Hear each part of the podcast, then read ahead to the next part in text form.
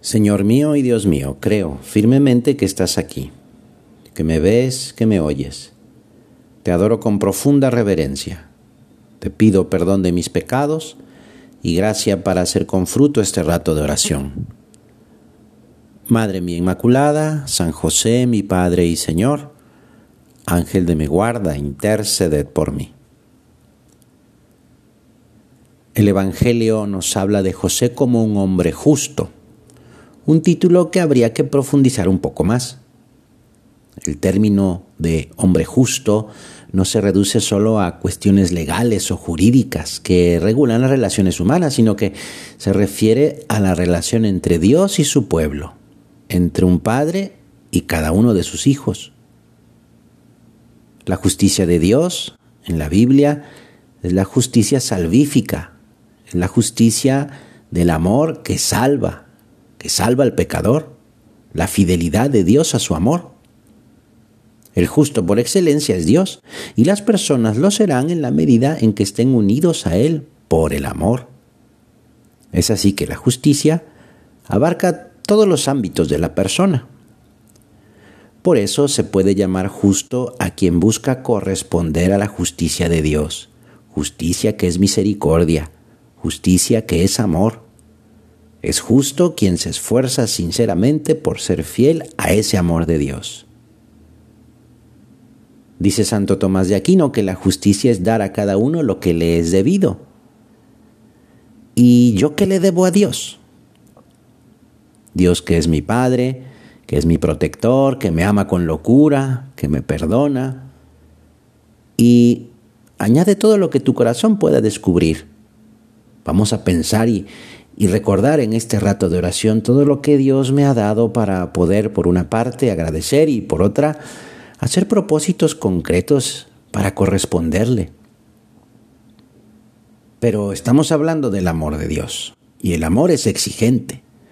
Por eso Jesús nos dice ahora, bienaventurados los que tienen hambre y sed de justicia, porque serán saciados.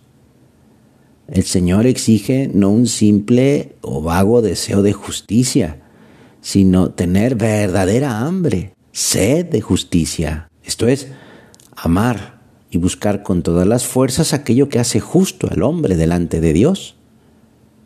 Porque el amor no solo se imagina, se vive, y se vive con manifestaciones concretas. Cristo ahora nos pide, y con toda justicia, que le amemos de verdad pero con una clave. Mira, es que esto es maravilloso, es que Dios no, no deja de sorprendernos. El secreto consiste en que busquemos primero su amor, porque lo necesitamos y lo necesitamos mucho. Mira, dice el Papa Francisco en su catequesis sobre las bienaventuranzas, el hambre y la sed son necesidades primarias. Se trata de la supervivencia. Hay que subrayarlo. No se trata de un deseo genérico, sino de una necesidad vital cotidiana como la alimentación. Dios se da cuenta de esta necesidad en cada uno y, nos dice que nos va a saciar, que no nos va a dejar privados de su misericordia. En las escrituras encontramos expresada una, una sed muy profunda que, que, que es un deseo que está en la raíz de nuestro ser. Un salmo dice, Dios, tú mi Dios, yo te busco. Sed de ti tiene mi alma. En pos de ti languidece mi carne, cual tierra seca, agostada, sin agua. San Agustín dice, nos hiciste Señor para ti, y nuestro corazón está inquieto hasta que descanse en ti. Pues sí, hay una sed interior, un hambre interior, una inquietud. En cada corazón, incluso en la persona más alejada de Dios, más alejada del bien, se esconde un anhelo de luz, aunque se encuentre entre los engaños y los errores. Siempre hay una sed de verdad, una sed de bondad, que es la sed de Dios. San José, el hombre justo, nos enseña a corresponder al Señor. El santo patriarca fue elegido para una misión y por eso Dios le otorgó unas gracias específicas para que las cumpliera. Pero el mérito de José fue nunca resistirse a estas gracias, por eso fue digno de ser partícipe del misterio de nuestra salvación. Vivió de acuerdo a la voluntad de Dios, cultivando su intimidad con Él y viviendo bajo su designio de amor, y esto en todo momento. Escribió el Papa Francisco que José estaba muy angustiado por el embarazo incomprensible de María. No quería denunciarla públicamente, pero decidió romper su compromiso en secreto. Un ángel se le apareció en sueños, le ayudó a resolver su grave dilema. No temas aceptar a María tu mujer, porque lo engendrado en ella proviene del Espíritu Santo. Dará a luz un hijo y tú le pondrás por nombre Jesús, porque él salvará a su pueblo de sus pecados. Y la respuesta de José fue inmediata. Cuando despertó del sueño, hizo lo que el ángel del Señor le había mandado.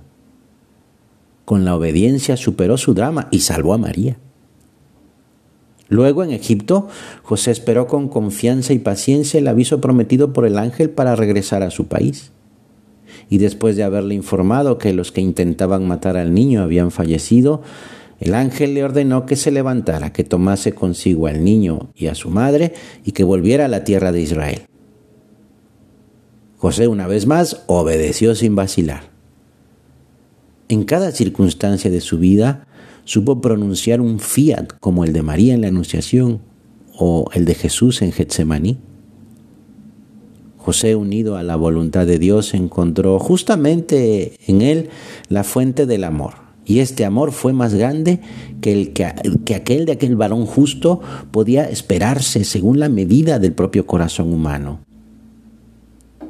Es en esta unión total que José hizo de toda su existencia la voluntad de Dios en la que encuentra una razón adecuada en su vida interior a la que le llegan mandatos y consuelos singularísimos y donde surge para él este modo de proceder de Dios y la fuerza para las grandes decisiones, como la de poner enseguida a disposición de los designios divinos su libertad, su vocación, su fidelidad conyugal, su responsabilidad. Esta sumisión a Dios, que es disponibilidad de ánimo para dedicarse a las cosas que se refieren a su servicio, no es otra cosa que el ejercicio de la justicia y antes de que Jesús mismo prometiera que los justos serán saciados, a José se le concedió este regalo enorme de amor. Así lo explica el Papa San Juan Pablo II. La comunión de vida entre José y Jesús nos lleva todavía a considerar el misterio de la encarnación precisamente bajo este aspecto de la humanidad de Cristo como un medio eficaz de Dios que busca la santificación de los hombres. Las acciones humanas de Cristo fueron acciones de salvación para cada uno de nosotros. Como padre adoptivo de Jesús, San José pudo educarlo, formarlo como buen judío, como buen trabajador, pudo acompañarlo en el perfeccionamiento de, su naturaleza humana, y es ahí donde el bueno de José recibe el amor de Dios que tanto ansiaba como hombre justo. Si Dios en su infinito amor nos regala a su Hijo Jesucristo, que desde su encarnación nos salva, y si este amor se, se transmitía a todos los hombres a través de la humanidad de Jesús, los beneficiados en primer lugar eran ciertamente María, su madre, y su padre adoptivo José, a quienes la voluntad divina había colocado en esa estrecha intimidad. Pues vamos a pedirle a San José que nos enseñe a tener esa hambre y sed de Jesús, esa hambre y sed de santidad, de su amor. Que así sea.